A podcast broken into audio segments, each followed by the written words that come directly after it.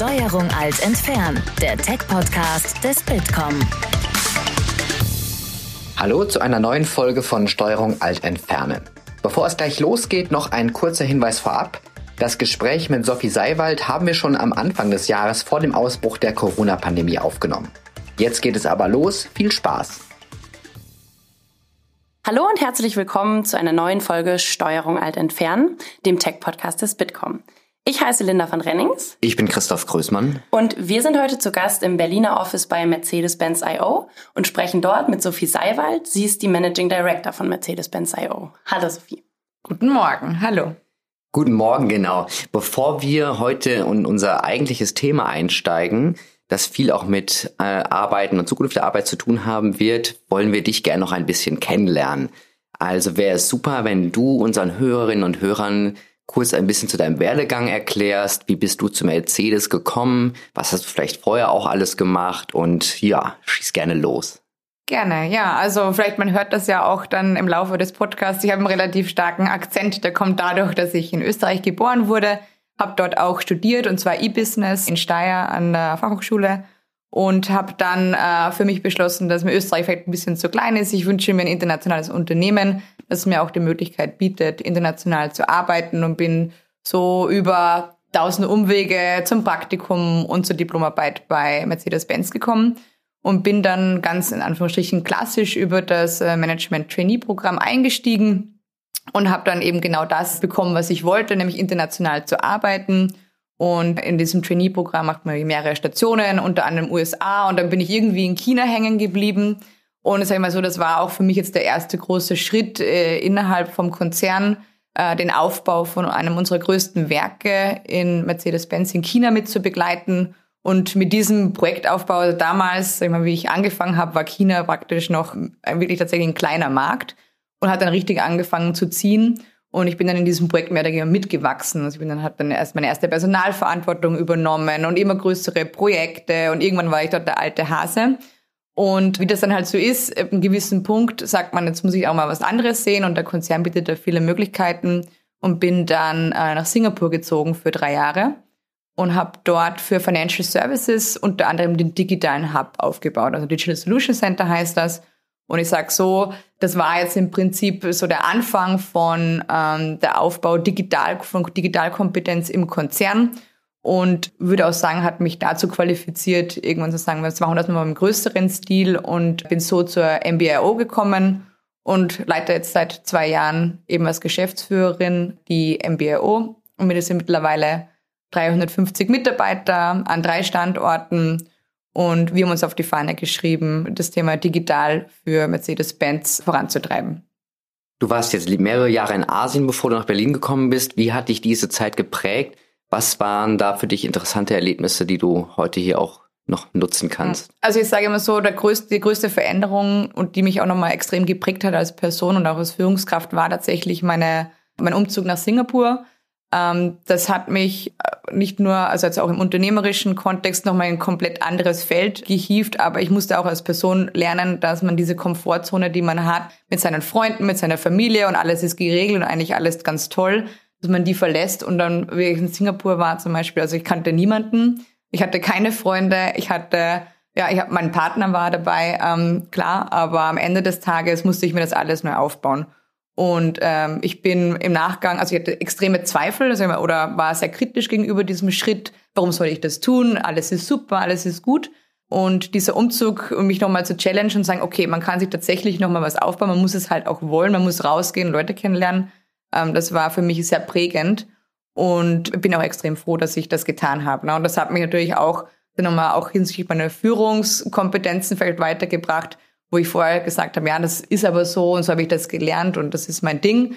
Äh, ich sage, okay, es gibt da vielleicht auch nochmal andere äh, Kompetenzen. Und jetzt gerade in Asien, also im Sinne von äh, Pragmatismus und Getting Things Done, äh, ist es schon nochmal eine andere, äh, ein anderer Zug. Ne? Vielleicht immer nicht ganz auf dieser Over, also Engineering-Ebene und es muss alles im Detail immer super sauber formuliert sein. Und das habe ich einfach mitgenommen und ich bin nach wie vor ein großer Asien-Fan und äh, ich bin auch Fans von anderen Ländern. Ich reise ganz gerne, aber am Ende des Tages war das für mich super erkenntnisreich. Ja. Wie groß war der Standort dann am Ende? Wie viele Mitarbeiterinnen äh, waren dann vor Ort? Genau, also ich glaube, als ich gegangen bin, würde ich sagen, waren wir ungefähr um die 30 und äh, jetzt, das, das, ich war jetzt gerade vor kurzem wieder dort, sind es äh, mittlerweile um die 80 Leute. Also wir haben so, glaube ich, ganz gutes Fundament gebaut äh, für das, was dann passiert ist und da bin ich auch extrem stolz drauf. Ja. Und dann wahrscheinlich auch sehr international zusammengesetzt. Absolut. Also in Singapur ist das Thema Diversity schon sehr hoch, also interkulturelle Diversity, sei es ähm, äh, Menschen, die nach Singapur gezogen sind, die dort permanent leben, die Locals sind. Also da kann man echt einen riesen bunten Strauß an Menschen kennenlernen. Das ist äh, richtig cool, ja. Gibt so ein, also du hast ja gerade gesagt, vor allem dieses, ähm, dass du nochmal komplett neu angefangen hast, war ganz prägend, aber gibt so ein Learning auf deinem ganzen Weg bis hierhin, wo du sagst, das möchtest du nicht missen, das war irgendwie, das nimmst du bis heute mit und das ist das Wichtigste für dich? Genau, also ich sage mal so, äh, als ich in diese Organisation gekommen bin, also ich rede jetzt einfach mal von meinem Business-Kontext, als ich in diese Organisation gekommen bin, da war der, die Person, die diese, diese Unit aufgebaut hat, gerade gegangen, also ich kannte die gar nicht. Aber diese Person hat so einen extremen Impact hinterlassen im Sinne von Kultur. Also ich habe gesagt, das ist wirklich beeindruckend. Also es war mir gar nicht so bewusst, jetzt so in meinem Produktionsumfeld, äh, wo ich ja vorher war, da war das nie so ein Thema, da war das immer irgendwie alles gesetzt. Äh? Und ähm, deswegen, also dieser Aspekt Kulturarbeit, der war mir bis zu diesem Zeitpunkt überhaupt nicht bewusst. Und mir war auch nicht bewusst, inwieweit man damit Organisationen prägen kann. Ne? So sei es, wie man miteinander arbeitet, wie man spricht, welche, ne, also wie, welche Zusammenarbeitskultur man mit anderen äh, prägt, äh, sei es Lieferanten oder Märkten. Das war für mich wirklich äh, beeindruckend. Und das hat mich auch zum Reflektieren gebracht, warum und wieso das überhaupt, also wie das überhaupt funktioniert. Ja, das hat mich extrem interessiert und bin auch extrem froh, das heißt schon zum fünften Mal extrem, und bin sehr froh, dass ähm, äh, ich das jetzt zum Beispiel auch in der MBO so umsetzen konnte. Ja. Bei einem wichtigsten Learning darf man sehr oft extrem sagen. Ja. Okay. Ähm, genau, das ist ein, ein guter Übergang ähm, zu MBIO. Wir wollen auch ganz viel darüber sprechen, wie ihr hier arbeitet, wie hier die Kultur ist. Vorher würde ich aber gerne nochmal von dir hören, was MBIO denn letzten Endes ist. Also angenommen, du sitzt jetzt beim, beim Kaffeetrinken bei deiner Oma. Wie erklärst du der, äh, wo du arbeitest? Genau, also meine Oma, die ist ja auch digital schon recht affin. Okay. Die hat auf jeden Fall schon mal gehört, dass es das Internet gibt und dass es da verschiedene Seiten gibt, auf denen man, man sich Informationen ziehen kann. Genau.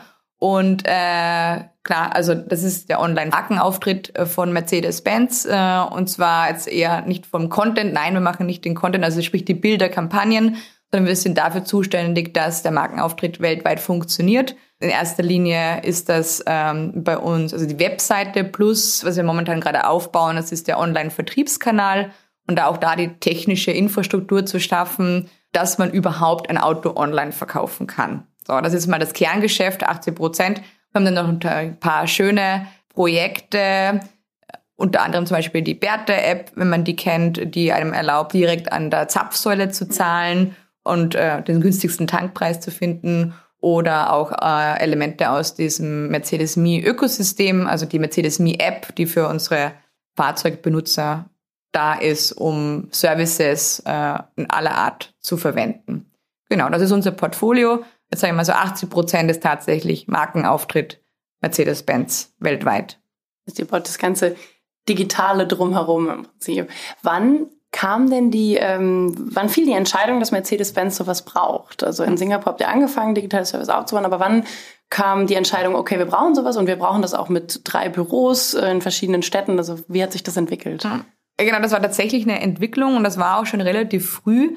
Ähm, wenn man jetzt mal retrospektiv sagt, so circa zwischen 2013 und 2014 hat der Konzern für sich festgestellt, dass das Thema Digitalisierung ja immer wichtiger wird und dass es auch andere Ergebnisse erfordert. Und der Ansatz war damals der, dass man gemeinsam mit einer Digitalagentur ein sogenanntes, nicht Joint Venture, aber eine Firma gründet außerhalb des Konzerns, wenn man sagt, okay, wenn ich ein anderes Ergebnis möchte, dann sollte ich vielleicht auch mal anders anfangen.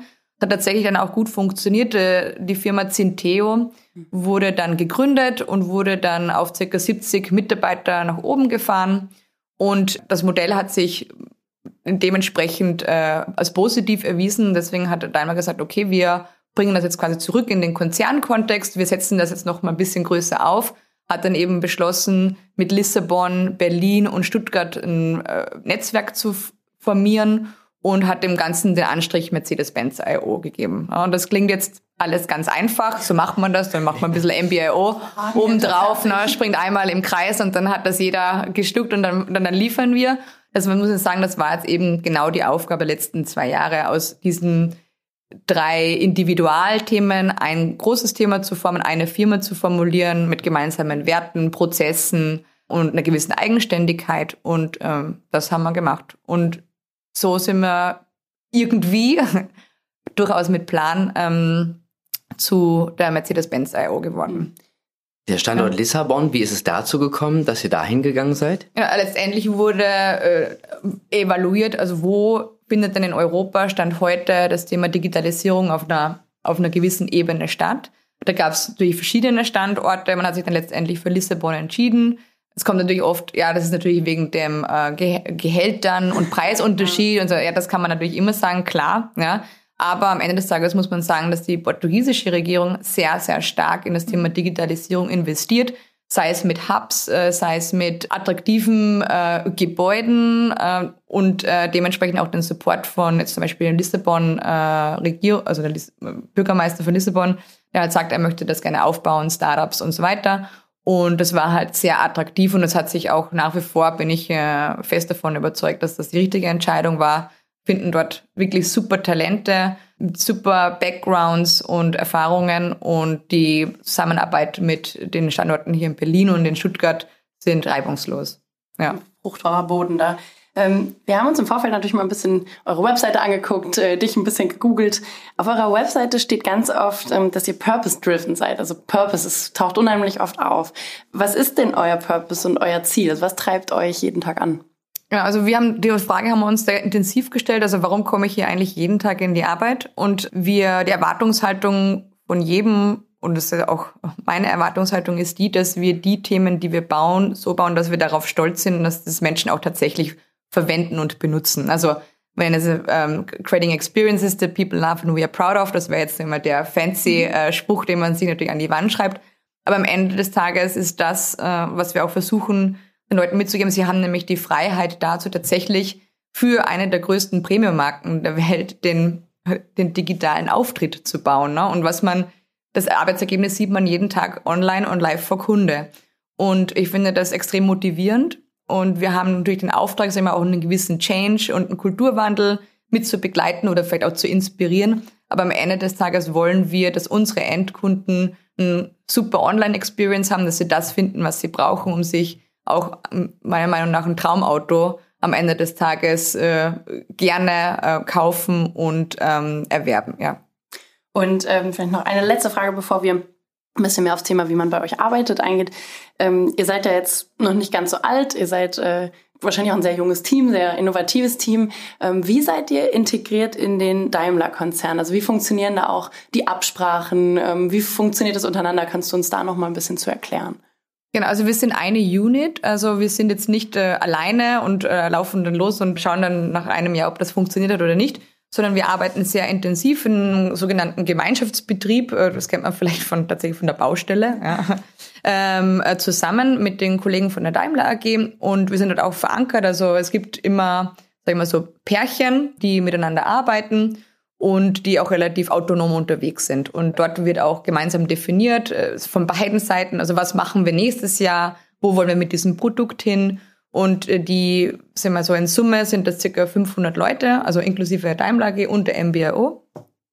Und also die Steuerung von diesem Gesamtkonstrukt ist quasi Marketing und Sales, IT und MBAO gemeinsam. Und so leben wir das. Also es ist nicht Daimler versus MBAO, sondern wir sagen, okay, wir als Gesamtorganisation haben dieses Ziel, das wir uns vornehmen und hat jeder gleichermaßen, ähm, sag ich mal, äh, den Wunsch, das zu formulieren. Ja. Und von dem her, also ich finde das auch relativ innovativ. Ich glaube, wir sind auch die einzigen bei uns im Konzern, die das so umgesetzt haben. Und äh, sag ich mal, nach zwei Jahren oder mehr als fast über zweieinhalb Jahren fast in, seit dieser Ansatz gewählt worden ist, sind wir echt weit gekommen. Ja? Und haben da auch viele, die natürlich zu uns auf Besuch kommen, fragen, wie macht ihr das? Mhm. Und da muss man natürlich auch, äh, auch nochmal den Hut ab sagen von den Kollegen, die aus dem Konzern gekommen sind, die dann diesen Veränderungsprozess mitgemacht haben. Ja. Ähm, das ist ein guter Ansatz. Man kann vielleicht sagen, dass ihr bei MBRO nicht unbedingt nach der klassischen Managementlehre organisiert seid. Ihr habt etwas andere Strukturen und Prozesse eingeführt. Erklär uns doch gerne einmal, wie ihr euch organisiert habt und was der große Unterschied im Vergleich zu herkömmlichen Anführungszeichen Strukturen ist. Ja, genau. Also wir sind ja einer der größten Practitioners von äh, Holokratie. Wir nennen das mittlerweile nicht mehr Holokratie in der Reinstform, sondern unsere responsive Organisation. Was bedeutet das? Wir sind in Rollen unterwegs. Und wir können, also ein Mitarbeiter kann mehrere Rollen haben. Und das bedeutet jetzt eigentlich, nimm es einfach mal so, also immer das beste Beispiel bin ich selber. Also ich könnte jetzt sagen, ich habe jetzt zehn Rollen, habe ich auch, ja. Und wenn ich in einen Termin komme, komme ich in einer bestimmten Rolle. Also ich komme nicht automatisch als, als Geschäftsführerin in jede Rolle und weiß dann immer alles besser, sondern es gibt tatsächlich Meetings, da bin ich nicht der Chef, sondern da bin ich in meiner Rolle zum Beispiel als Advocate, also wir haben so ein Mentorenkonzept und dort ist jemand anderer der, in Anführungsstrichen, Chef, ja, also auf jeden Fall der, der Lead-Link heißt das bei uns, also da gibt die Strategie dieses Circles vor, also welches Mentorenkonzept verfolgen wir, was ist das Wichtige im Mentoring? Und dort bin ich eigentlich auch nur Nutznießer und Mitarbeiter von genau dieser Einheit. Ja, jetzt natürlich bin ich immer ein bisschen ein schwieriges Beispiel, weil am Ende des Tages dann die Geschäftsführerin, hm, da weiß ich nicht, ob ich da jetzt aufmüpfig sein soll oder nicht, aber ich bin durchaus bereit, auch diese Diskussion zu führen. Wenn jemand fragt, in welcher Rolle ich jetzt gerade da bin, kann ich auch sagen, du, tut mir leid, also ich sehe gerade, dass es komplett falsch geht. Ich mache jetzt mal kurz die Rolle Managing Director. Aber, und das erwarte ich auch von jedem Mitarbeiter, wir haben keine äh, Chefs und, und wir haben auch niemanden, der so betitelt wird. Und der hat auch nicht mehr Recht als der andere. Klar hat man mit einem gewissen Erfahrungsschatz natürlich mehr Einfluss und kann natürlich auch bestimmte Diskussionen beeinflussen, weil man halt einfach auch vielleicht mehr äh, Erfahrung hat. Ne? Aber ich finde, das ist das Coole an unserer Organisation. Du kannst quasi in verschiedenen Rollen unterwegs sein, kriegst verschiedene Inputs, musst nicht immer überall, ne, ähm, also gerade jetzt immer als Geschäftsführerin überall den Boss raushängen lassen, dass wir hier Ansage und da Ansage, sondern einfach auch mal einfach dabei sein. Und äh, das erlaubt jedem Mitarbeiter, sich auch dementsprechend weiterzuentwickeln. Vielleicht auch nicht immer fachlich, sondern halt auch, hey, ich möchte mal gerne in der Organisation arbeiten oder dieses Thema übernehmen. Und das geht. Es gibt also keine klassischen Abteilungsleiter und diese Hierarchie. Man kennt am Ende, entscheidet eine Chefin, ein Chef, so geht's lang. Ähm, was sagst du denn denjenigen, die meinen, ja, aber vielleicht, das klingt so, als kann da jeder alles machen und es wäre dann doch vielleicht zu chaotisch. Was ist denn der große Vorteil eurer Organisationsform? Ja, also ich würde noch mal ganz kurz auf das Thema Chaos äh, ja. zurückgehen. Also das ist eben genau nicht der Fall. Also es ist keine Anarchie. Das wird oft dann also gleich reininterpretiert. Also ich kann ja eh machen, was ich will. Also es gibt Rollen, die tatsächlich verantwortlich sind für eine Strategie und auch für ein Framing von einem bestimmten Thema. Und da passiert das dann auch da drinnen. Genauso wie ein Product Owner verantwortlich ist dafür, welches Feature zum Beispiel als erster entwickelt wird. Also gibt es schon eine gewisse Accountability und eine gewisse Entscheidungshoheit, die wird aber formuliert und die kann auch wieder geändert werden. Ne? Das Wichtige ist eben, dass es keine, also Ernennung gibt oder Promotion, du bist jetzt Chef, ne? Und wenn du morgen vielleicht keiner mehr bist, dann äh, nimmt dir ja auch keiner was weg. Ne? Also allein schon sehen wir, eine Unabhängigkeit und da kommen wir auf die Vorteile, das zu ent, sagen wir so, ähm, zu entzerren, diese Sache ich hab, bin als Person eine gewissen Erfahrung mit einem gewissen Impact auf die Firma, bin ich auch dazu berechtigt, mehr zu verdienen und vielleicht auch einen Dienstwagen zu bekommen. Das ist was anderes, wie äh, wenn ich äh, äh, verschiedene Rollen im Unternehmen annehme, die äh, genauso den äh, Impact haben. Ja? Also du trennst quasi diese Rolle, Funktion von der Person erstmal. Und äh, dann gehört auch dieses Ge Gegeier um bestimmte Rollen auf weil morgen könnte diese Rolle gar nicht mehr da sein, die wird einfach wegprozessiert. Und dann, wie gesagt, nehme ich dir ja auch nicht automatisch dann alles weg, weil es diese Rolle nicht mehr gibt, also im Sinne von Downgrade. Ne?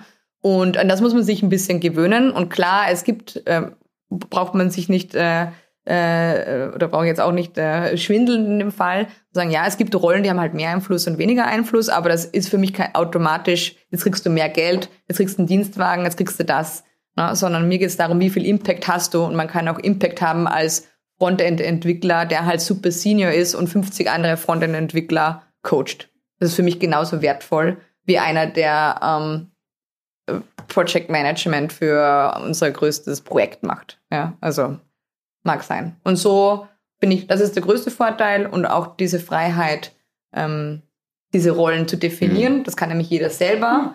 Ähm, da muss man nicht ähm, ähm, bei mir anklopfen und fragen, ob man das darf. Mhm. Und äh, ja, das halte ich für den größten Vorteil. Dann habt ihr euch am Anfang überlegt, wie ihr das hier organisieren möchtet. Sicherlich über die Jahre auch gemerkt, wo das vielleicht sehr gut funktioniert, wo man das vielleicht noch ein bisschen anders machen muss und welche Art Mitarbeiterinnen und Mitarbeiter dafür auch passend ist. Was würdest du sagen, sind Learnings? Welches Mindset muss man schon mitbringen? Was kann man dazulernen? Und ähm, was ist in der Theorie, liest sich gut, aber dann doch nicht unbedingt praktikabel?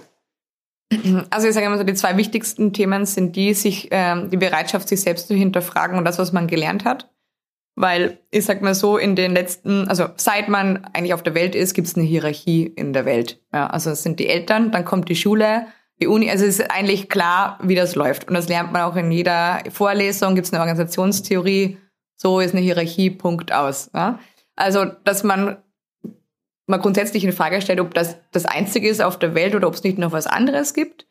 Ähm, das ist mal die erste, sag ich mal, erste Stufe. Und das Zweite, was bei uns halt sehr wichtig ist, ist das Thema Selbstorganisation. Also es wird keiner kommen und sagen, bitte mach A, B oder C und links und rechts oder Stopp, sondern der Wunsch ist schlichtweg, organisier dich selbst, du bist ein erwachsener Mensch, Du kriegst, äh, die meisten haben Familie, das kriegen die auch hin. Äh, du kannst deinen Urlaub organisieren, also kannst du auch einen Projektplan organisieren. Mhm. Und das, ähm, wir merken das aber auch, das ist nicht jedermanns Sache. Ne? Also tatsächlich, also ich meine, auch die Downturns von Selbstorganisation, meiner Meinung nach, haben auch ganz viel äh, damit zu tun, dass Menschen das einfach auch nicht immer so gewohnt sind. Ja? Auch ich brauche manchmal Führung oder eine Direction.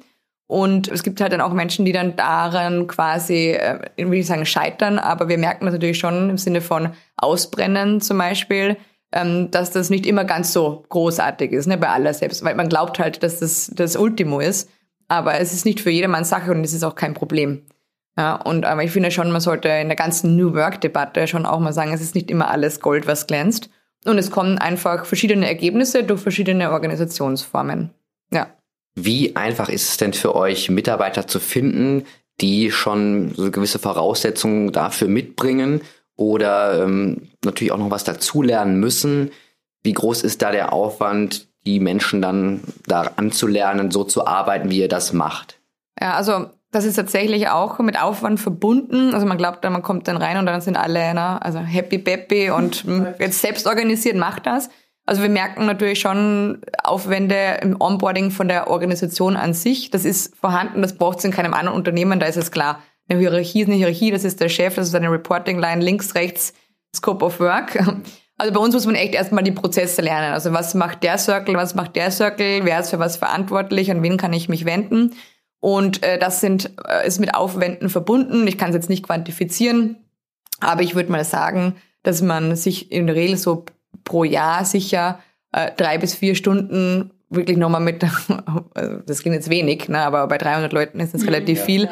einfach nur damit auseinandersetzen muss, wie diese Organisation überhaupt funktioniert. Ne? Und da rede ich jetzt nicht von, wie funktioniert der Reiseprozess, weil das ist was anderes, sondern einfach nur, wer ist für was zuständig, was hat sich jetzt wieder geändert, was sind eigentlich deine Accountabilities, und äh, sag ich mal so, wenn man sich das anlernen möchte, muss man schon einiges an Zeit äh, investieren und auch immer wieder investieren. Und das tun wir auch. Also wir bieten das an, Trainings, ähm, wir nehmen das ins Onboarding. Wir haben auch gerade die letzten Tage nochmal besprochen, das wesentlich zu verstärken. Einfach, dass die Menschen diese Form der Organisation auch benutzen können und zu ihrem Vorteil auch benutzen können. Weil wir wollen ja, dass das funktioniert. Schläft's ein mhm. oder wird dann doch immer irgendwie dann am Ende des Tages eine eher klassisch organisierte Firma. Ne? Und da muss man halt dann aktiv dran arbeiten. Und digitale Transformation hört ja nicht irgendwann auf, sondern die geht ja immer weiter. Ja. Wann ähm, fiel denn da die Entscheidung, dass ihr das macht, dass ihr Holokratie ausprobiert und ähm, das auch weiterführt? Also war das, kam der Impuls von dir, weil du das woanders schon mal kennengelernt hast? Oder woher kam, also stellen wir uns vor, bei uns wäre es jetzt, okay, wir starten das heute mal, von irgendwo müsste ja dieser Impuls kommen. Ähm, wie war das bei euch? Also wer hat das gemacht? Also muss man auch in aller Fairness sagen, das kam mit der Gründung der Centeo, also die damaligen Geschäftsführer und dieses Team, das damals aufgebaut wurde, die hatten sich ganz klar zum Ziel gesetzt, äh, auch was anderes auszuprobieren und sind dann eben über Holacracy, ich will nicht sagen gestolpert, aber sind auf das aufmerksam geworden, haben das ausprobiert und haben das dann auch äh, umgesetzt. Ähm, jetzt sage ich so, natürlich, als wir dann das Ganze gekauft haben und dann die neuen Standorte dazu kamen, war auch da also sehr viel Skepsis. Ne? Lass uns das Ding abschaffen. Ne? Und dann, dann machen wir einfach Teamleiter und dann funktioniert das und so weiter und so fort. Und äh, mein Kollege, ähm, der kaufmännische Geschäftsführer und ich haben gesagt, okay, wir zwei, wir schauen uns das an, sechs Monate, und dann entscheiden wir, weil ich konnte es ja auch nicht wirklich beurteilen. Ne? Also auch für mich war das ja, ja neu. Und wir schauen uns das an, sechs Monate, und äh, wir entscheiden uns dann, ob wir das tatsächlich weiterziehen oder nicht. Und wir haben uns dafür entschieden, dass es uns auch unterscheidet, dass es auch viele Vorteile mit sich bringt, dass es natürlich auch ja, Aufwände hat, aber wir haben uns dafür entschieden und das ist auch gut so. Ja. Ähm, und ich würde noch mal einmal zurückkommen zu diesen Rollen. Wie kann ich mir das vorstellen, wenn ich jetzt wirklich in einem Meeting sitze? Ähm, in welcher Rolle sprichst du dann mit mir? Also hast du da ein Schild dabei, wo ich sehe, okay, du sprichst jetzt als äh, CEO oder du sprichst jetzt als äh, Advocate? Also wie weiß ich, in welcher Rolle wer mit mir gerade spricht? Okay, also normal, wir sind das ja auch durchdokumentiert. Also es mhm. ist nicht so, als wäre das jetzt so, heute bin ich mal der und der. Also es gibt tatsächlich äh, Termine und dort steht drinnen, welche Rolle zu diesem Termin kommt. Also nicht welche Person, sondern welche Rolle und dann werden Menschen auf diese Rolle gesetzt. So, also könnte ich im Prinzip erstmal mir schon mal Gedanken drüber machen, wer wer ist heute in diesem Raum und wer ist auf diese Rolle, das kann ich mit durchlesen, in Anführungsstrichen, ja. Und äh, wenn es ganz hart auf hart kommt oder wenn wir in, also in eine Diskussion kommen, dann wird schon oft auch die Frage gestellt, welche Rolle äh, äh, sagst du das gerade zu mir oder in Anführungsstrichen oder geht dich das auch was an oder muss das jetzt eigentlich hier diskutiert werden, weil dafür gibt's eigentlich äh, Accountabilities bei uns in der Firma. Ne? Und äh, tatsächlich äh, fällt diese Frage des Öfteren, also in welcher Rolle sprichst du gerade und ist es hier der passende Platz, um das zu tun? Oder möchtest du deine Tension, also wir reden, diese Tensions im Prinzip sind dazu da, um die Organisation weiterzuentwickeln, wäre diese Tension nicht irgendwo anders besser platziert? Und dann nimm sie gerne mit und tu das. Ja. Bedeutet aber auch, dass ich eine unheimlich gute Kultur brauche, in der ich auch so Fragen stellen kann und in der ich auch ähm, im Prinzip dann genau auch mal, mal eine Kritik annehmen kann ne? und sagen kann, okay, in der Rolle bin ich vielleicht gar nicht richtig dann. Also genau, also das ist eine valide Frage. Also ähm, wir reden ja auch oft über Meetings, die wo äh, alles besprochen wird, also von äh, Pontius zu Pilatus, Pilat, Pilates. von Pontius zu Pilates, genau, von Yoga zu Pilates, ähm, alles besprochen wird und man muss sich auch oft fragen muss, hat, muss das jetzt hier in diesem Termin, ist das der richtige Kreis? Sind das die richtigen Leute oder droppe ich jetzt gerade nur mal alle meine Probleme, weil wir halt alle gerade schön zusammensitzen oder Zeit haben? Und das muss man sich, und da ist oft sehr viel Wahrheit dahinter, ne? Und ich bin auch nicht immer die, das beste Role Model, weil ich tendiere dazu natürlich auch irgendwann irgendwas reinzuschießen. Ne? Und finde die Frage aber tatsächlich legitim. Löst die Runde dieses Problem, ja oder nein? Wenn nein, wo ist die richtige Runde? Wo platzieren wir das? Und wenn man sich das mal vor Augen führt, das würde, glaube ich, jeder Organisation eigentlich ganz gut tun, Rollen nochmal zu schärfen und warum man eigentlich in diesem Termin sitzt mhm. oder einfach nur um Alignment zu machen. Ja, ob man wirklich gerade eine Lösung irgendwie Genau, ja, einen Wertbeitrag liefert, mhm. ja. Du hast mal, wir haben ja schon mal über das Thema gesprochen, damals bei unserem Bitkom Office Opening und mhm. da hast du Holokratie als Führung ohne Führung bezeichnet. Ähm, jetzt bist du Chefin. Wie funktioniert das zusammen? Wie definierst du deine Rolle hier als Managing Director? Genau, also, also Managing und, äh, und, und Leadership hat meiner Meinung nach schon mal einen signifikanten Unterschied. Das eine ist, äh, ein Appointed Leader zu sein, der vielleicht oder vielleicht auch nicht von der Organisation akzeptiert wird und der einfach, sagen wir, links, rechts, geradeaus To-Dos äh, runterpeitscht. Und äh, für mich echte Führungskräfte sind dazu da, ein äh, Environment zu schaffen, um Menschen wachsen zu lassen. Also ich bin ein starker Fan von Führung anhand von Stärken. Und äh, das war auch, bin ich auch ganz ehrlich, früher anders. Und ich habe mich da, glaube ich, auch dementsprechend verändert. Aber ähm, ähm, ich glaube, Führung hat tatsächlich damit zu tun, eben Umfelder zu schaffen und äh, Spannungen zu lösen, ähm, Veränderungsprozesse zu triggern und eine Overall Direction zu geben und nicht jeden Tag äh, zu glauben, dass meine Mitarbeiter es eh irgendwie vermasseln werden. Ne? Also das ist ja so eine Grundsatzidee, warum äh, gibt es Hierarchien, weil es, irgendjemand nicht hinbekommt. Ne?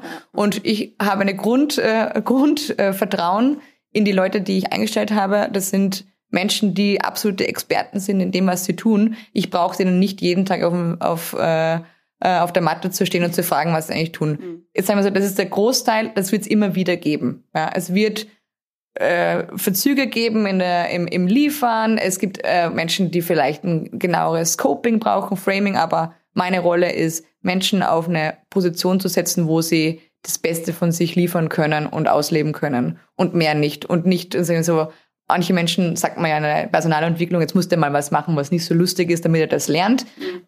Halte ich nicht so viel davon. Ne? Sondern äh, ich glaube daran, dass man, ähm, äh, wenn man Menschen das Vertrauen gibt, dass sie das hinbekommen, das auch hinbekommen und auch wollen, wenn sie wollen. Ne? Und das halte ich den größten Unterschied zwischen Führung und Manager. Und so verstehe ich auch meine Rolle. Du bist ähm, vor allem Verantwortung gerade auch angesprochen, aber auch Vertrauen auf ähm, das das schon läuft, weil hier ganz viele Experten arbeiten.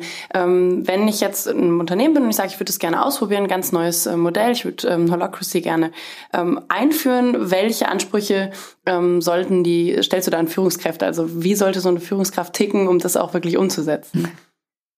Ja, also äh, fängt alles an mit Ton from the top. Ne? Also ein armer Geselle in Anführungsstrichen, ja, der sagt, hey, lass uns doch mal responsiv arbeiten und das denken und dann steht irgendwo der Geschäftsführer und sagt so, hm, schauen wir mal, machen wir mal ein Change-Projekt oder so.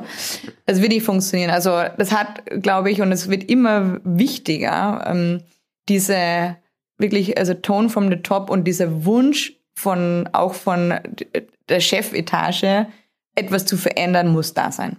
Ja, und wenn man sich jetzt zum Beispiel anschaut, also bei Microsoft, ähm, die ja schon quasi das Ende vorausgesagt wurde, wer hat das, äh, wer hat sich das selber auf die Fahne geschrieben, Kulturveränderung und anders arbeiten, das war der Chef selber. Und wir sehen diese visionären äh, Führungspersönlichkeiten äh, immer mehr. Und ich glaube, anders geht's nicht. Und wenn wir reden, was ist mein, meine Rolle als Chef, ist genau solche Dinge anzutriggern und auch dahinter zu stehen. Na, wenn wir jetzt irgendwas einführen, ja, was halt irgendjemand in irgendeiner Personalabteilung also sich überlegt hat, es funktioniert nicht. Also wenn dann Buy-in or not at all. Ne? Und äh, jeder, der das machen möchte, muss so, so eine sagen wir, homöopathisches grundsätzliches Abnicken funktioniert nicht. Und das Zweite ist auch der Wille, das von jedem da mitzumachen, weil es hat, es tut weh, es wird äh, Verantwortung abgegeben, man hat nicht mehr dieselbe Power. Und äh, ich glaube, also du sagst ja, das ist ja kein Problem, das machen wir jetzt alle. Ne? Also, äh, oder flache Hierarchien und plötzlich gibt es weniger Führungspositionen. Ja, das ist ein Resultat. genau. und äh, genau, Überraschung. Äh, und ähm, da muss man einfach mitmachen und da muss man auch bereit sein. Und man kann auch anders klären, man kann anders Impact erzeugen. Also für mich ist es nicht wichtig, wie viele Mitarbeiter ich führe, sondern dass die, die ich führe, genau auf das einzahlen, was ich mir als Vision vorgestellt habe und die dazu überzeugen und zu motivieren, jeden Tag das Beste zu geben. Das halte ich jetzt für mich intrinsisch für die bessere Motivation, als halt äh, jeden Tag mit meinem Dienstwagen vor das Haus zu fahren. Also so geht's mir halt, aber das ist nicht jedermanns Sache und das muss man sich schon vor Augen führen, was da auf einen zukommt, wenn man das wirklich, wirklich will. Mhm. Wie, das war gerade ein gutes Stichwort, wie definierst du oder ihr auch als ähm, Unternehmen denn dann Karriere? Also ich hab, kann jetzt nicht die klassischen Stufen hoch äh, arbeiten. Ich bin irgendwann Abteilungsleiter, bin dann irgendwann da, habe immer mehr Leute, habe meinen Dienstwagen, ähm, habe eine Budgetverantwortung. Was ist für euch, wie, wie mache ich hier Karriere? Oder gibt es diese mhm. Denkweise gar nicht? Es gibt eine Karriere, genau. Also was ist Karriere? Mhm. Ich sage immer so, in der, wenn ich meine Großmutter fragen würde, würde sie mir das beantworten, du hast auf jeden Fall ein großes Auto und hast ganz viele Mitarbeiter und verdienst ganz viel Geld. Ähm, okay, äh, das verstehe ich, ja, und das ist auch okay so. Ich denke, mit einer gewissen Seniorität kommt auch eine gewisse Kompensation, ja. Aber wie ich vorhin schon sagte, äh, bei uns sind wir so Mitarbeiter, die sehr viel Geld verdienen, führen meiner Meinung nach auch fast nie Mitarbeiter, weil sie einfach Experten, absolute Experten in dem sind, was sie tun und dadurch einen Impact erzeugen. Also die sind die Go-to-People für Entwickler. Das sind einfach sagen wir, Supervisionäre, wie eine Technologiestrategie aussehen könnte. Und es muss nicht immer damit einhergehen, dass ich dann Reporting-Lines habe und dann Menschen eintakte. Also ich meine, das ist nun mal die Aufgabe jetzt in meinem klassischen, in der klassischen Abteilung hast du Themen, setzt äh, Leute drauf und schaust im regelmäßigen Abständen, ob es funktioniert oder nicht. Und bei uns sind halt diese Leute eher Menschen, die wirklich Ahnung von dem haben, was in der Industrie geht, wie man das macht, wie man das in eine Umsetzung bekommt. Und das ist für mich genauso Karriere. Und äh, wir haben davon einige und da bin ich auch sehr stolz drauf, für die fürs Unternehmen gewonnen zu haben. Ja. Eine andere Form von Karriere. Ja. Ne? Aber nicht schlechter. Ja. ähm, ihr arbeitet jetzt eine ganze Weile mit äh, dieser neueren Organisationskultur. Würdest du denn sagen, dass das beliebig ausrollbar ist auf Organisationen, Unternehmen? Ursprünglich kommt das ja schon eher aus, dieser, aus dem Tech-Bereich, auch agiles Arbeiten, äh, Scrum und ähnliche Projektmanagement-Methoden. Wie lässt sich sowas denn ähm, ausbreiten? Würdest du sagen, dass das eigentlich beliebig umsetzbar ist, Unternehmen, oder doch nur auf beschränkte Bereiche? Also als Unternehmensvertreter würde ich mir immer die Frage stellen, warum ich, will ich das überhaupt? Ja? Will ich damit was erreichen oder nicht? Oder will ich, muss ich jetzt eine Montageband hologratisch organisieren? Ist das notwendig? Also was erwarte ich mir? Will ich Eigenverantwortung? Will ich äh, Kreativität? Will ich irgendwelche Potenziale ausschöpfen? Und sagt natürlich immer jeder gleich ja. Aber am Ende des Tages gibt es auch teilweise Themen und ich sage auch Projekte, da ist nur einfach, da ist eine Deadline und da muss gemacht werden, was gemacht werden muss und dann brauche ich also mich auch nicht quasi verkünsteln. Ja? Und die Frage muss man sich schon stellen. Ich glaube tatsächlich, dass es geht innerhalb von gewissen Unternehmensbereichen mit einer gewissen, sag ich mal, Bereitschaft von HR und vom Management zu sagen, es gibt solche ähm, Zonen, wo das so gelebt wird und dann sind das auch eher eigenständige Units. Ich glaube auch, dass es ab einem gewissen Punkt tatsächlich sowas wie Skalierungsschwierigkeiten gibt. Also ob ich das jetzt bei einer 10.000 Mann Firma so umsetzen würde, das weiß ich nicht, eher wahrscheinlich nicht. Aber so mal so Grundprinzipien, zum Beispiel rollenbasiertes Arbeiten, ist vielleicht nicht mit der gesamten äh, also Regelwerk dahinter, aber dass zum Beispiel ein Mitarbeiter mehrere Rollen hat und dass es auch dokumentiert ist, dass man Rollen hat und dass man agil arbeitet. Ich denke schon, dass solche, sagen wir mal, so Quick Wins auf jeden Fall umsetzbar sind. Ne? Und äh, auch eine gewisse sagen wir, Arbeitsweise, ne? in welche Rolle man irgendwo hinkommt, wie so Strukturen ablaufen, wie man ein Alignment zusammenbekommt. Und ähm, ich glaube schon, dass das äh, definitiv applizierbar ist, aber nicht im großen Stil. Also da muss man sich schon dessen bewusst sein. Das hat natürlich eine gewisse Limitierung. Jetzt einfach kann ich nicht sagen, weiß ich auch nicht, aber mein Bauchgefühl sagt, irgendwo ist dann auch äh, das Limit. Ne?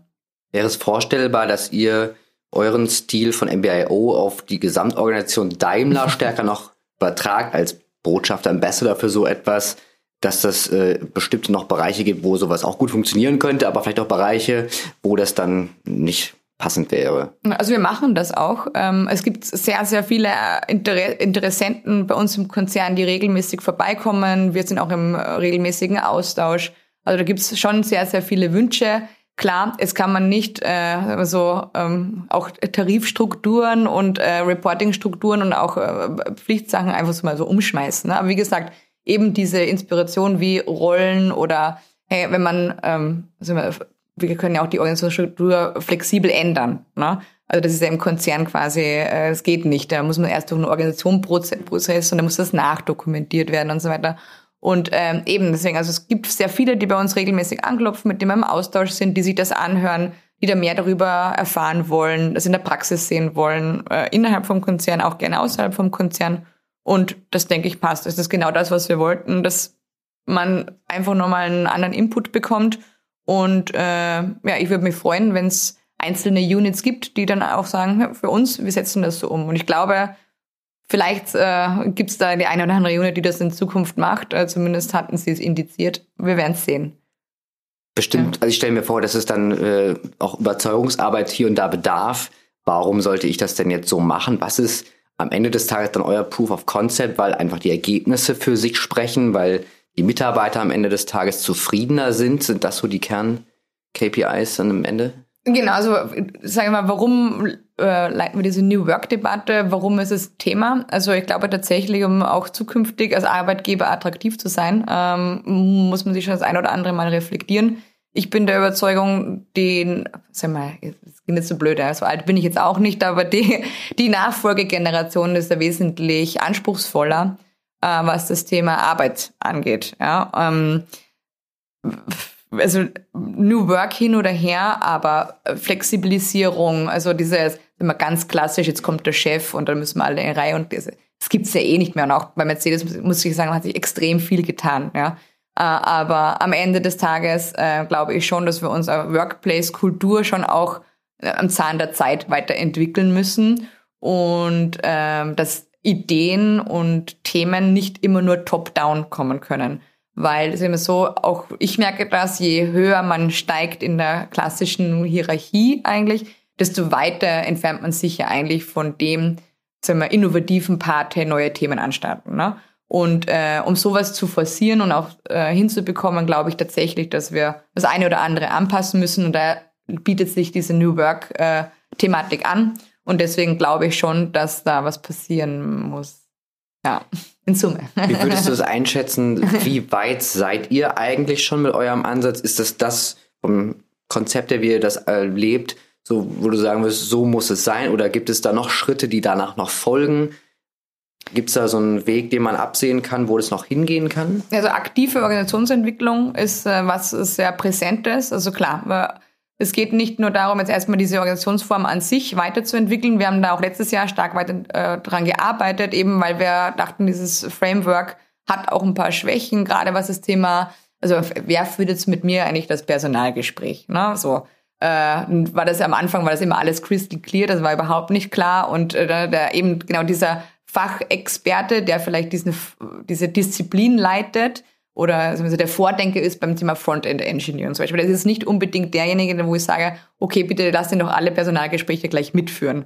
Also so. Und da haben wir versucht eben auch nochmal die äh, Verantwortlichkeiten zu, zu schärfen und zu sagen, okay, wir brauchen nochmal eine Rolle, die das macht und die uns das erlaubt, nochmal das Thema Führung zu, ähm, zu ähm, äh, schärfen. Und äh, ja, also wir haben das weiterentwickelt. Ich sage jetzt auch, wir haben uns dann auch irgendwann gesagt, okay, jetzt ist auch mal genug mit äh, ne, Holokratie und wer hier was wann. Wir haben es dieses Jahr gesagt, wir werden das wieder ein bisschen aufnehmen, weil wir auch viele neue Leute dazu haben. Und es ist ein never-ending Story. Ne? Sage ich jetzt, wir sind perfekt? Nein. Sage ich, wir sind auf sehr guten Weg. Zwischen 70 und 80 Prozent würde ich sagen, ja, das sind wir jetzt. Und das ist auch okay so. Ja, klar. Man wünscht sich immer ein bisschen mehr. Es ist nie vorbei. Und wenn ich sagen würde, du, ich habe alles erledigt, dann wäre es ja ganz dramatisch. Ja. ja. ähm, und von dem her, ja, ähm, ich bin eigentlich ganz zufrieden. Ja, jetzt konzentrieren wir uns ein bisschen mehr auf darauf, wie die Produkte arbeiten, mhm. was sie produzieren, wie die aussehen, wie viele Leute wieder da reinstecken. Und äh, ich glaube, das ist ja auch äh, Kern der Aufgabe. Nicht nur, wie viele Kreise habe ich und wer spricht hier mit wem und wem muss ich da noch reinbringen. Äh, ich glaube, das ist auch wichtig. Ja, also ja, eine Balance. Am Ende ist es ja auch kein Selbstzweck. Nein, genau, genau. Am Ende. Ja, da muss man ein bisschen aufpassen, weil das ist natürlich sehr wenn man so eine Organisationsform hat, die es auch ein Onboarding benötigt, wo nicht alles klar ist. Und äh, da muss man aufpassen, dass man nicht plötzlich in einer Dauerdiskussion ist über, wie man das schneidet, strukturiert und welche Rolle man noch braucht. Sondern ich sage immer so, wir sind hier da, um Produkte zu bauen und zwar richtig coole, für eine coole Marke. Und ähm, das sollte eigentlich mein Fokus sein. die, der Hauptzweck. Ja, gerne. Ich fand's äh, super spannend. Ich finde, man merkt auch, wenn du ähm, erzählst, dass es sich total lohnt, sich in sowas reinzudenken und die Organisationsstrukturen zu überdenken, zu arbeiten, aber dass es halt auch Arbeit ist. Ne? Und das ist, äh, wie du gesagt hast, irgendwie bei 70, 80 Prozent und wahrscheinlich auch nie endet. Also echt spannend. Ähm, ich glaube, wir hätten wahrscheinlich spontan noch irgendwie 30 Fragen in petto, aber wir kommen auch mit Blick auf die Uhr zum Ende, liebe Sophie. Wir haben am Ende immer noch drei Fragen. Ähm, die sind persönlicher Natur. Die haben wir denen nicht vorher geschickt. Du schielst schon auf unsere Zettel. Die sind aber ganz harmlos. Ähm, nochmal, um dich zum Absch äh, Abschluss nochmal einmal in den Fokus zurück. Bist du bereit? Dann starte ich mit der ersten Frage. Natürlich. äh, welches Buch liegt gerade bei dir auf dem Nachttisch? Ich lese gerade Negotiating the Impossible. Mhm. Und würdest du es empfehlen? Äh, ich habe jetzt 20 Seiten okay. funktioniert. Aber zuletzt habe ich Fearless Organization gelesen. Ich glaube, Amy Richardson oder äh, Harvard-Professor. Und das war richtig Aha. cool. Da geht es um Thema Psychological Safety in Teams. Und das war sehr empfehlenswert. Okay, super. Ja. Das als Tipp. Wir packen das auch nochmal in die Show Notes rein für alle Hörer. Äh, zweite Frage. Welchem Twitter-Account sollte man unbedingt folgen? Bitte nicht meinem, weil Twitter habe ich nicht verstanden. Habt ihr von MBIO einen? Der, ja, natürlich, wir haben von MBIO einen. Das muss ich echt lügen. Also Twitter-Account, da bin ich nämlich noch gar nicht so lange. Und äh, ich mache das in erster Linie, um äh, bestimmten Menschen, die global vertreten sind, zu folgen und das zu verstehen, was da eigentlich abgeht. Ähm, ja, also ich äh, folge dem ähm, tatsächlich dem Twitter-Account von Tishan Onan, mhm. die diesen Business Punk Podcast macht, den höre ich mir auch ganz gerne an. Die finde ich richtig cool. Die macht ja auch sehr viel Arbeit Richtung äh, Female Leadership. Mhm. Das finde ich richtig klasse.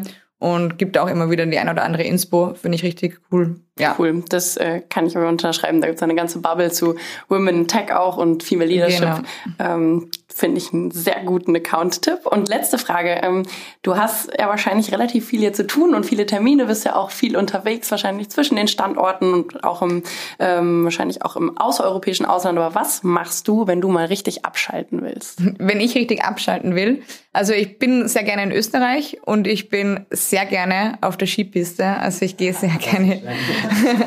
genau, also das Klischee zieht. Ja, also ich bin leidenschaftliche Skifahrerin. Für mich ist das äh, das A und O. Und ich habe jetzt auch für mich wieder den äh, Skisport neu erfunden und zwar mit Touren gehen. Äh, das macht mir richtig Spaß. Äh, auch manchmal mit meinem Dad zum Beispiel, der mich jedes Mal fertig macht äh, auf dem Berg. Und das ist meine Auszeit. Ja. Schön, das ist ja jetzt genau die Saison. Richtig. Das heißt, du fährst wahrscheinlich auch noch ein paar Mal dieses Jahr. Vielen Dank, Sophie Seiwald, für die spannenden Inputs zu Holacracy, zu New Work, zu Mercedes-Benz I.O., wie ihr hier arbeitet, was ihr hier macht. Ähm, wir schreiben nochmal alles in die Show Notes, damit ihr auch den Link nochmal findet zum Unternehmen, auch nochmal ein paar Infos zu Sophie und zu dem Twitter-Account, den du empfohlen hast, sowie zu dem Buch. Und damit sagen wir Tschüss und bis zum nächsten Mal bei Steuerung Alt Entfernen und vielen Dank an dich. Vielen Dank. Danke.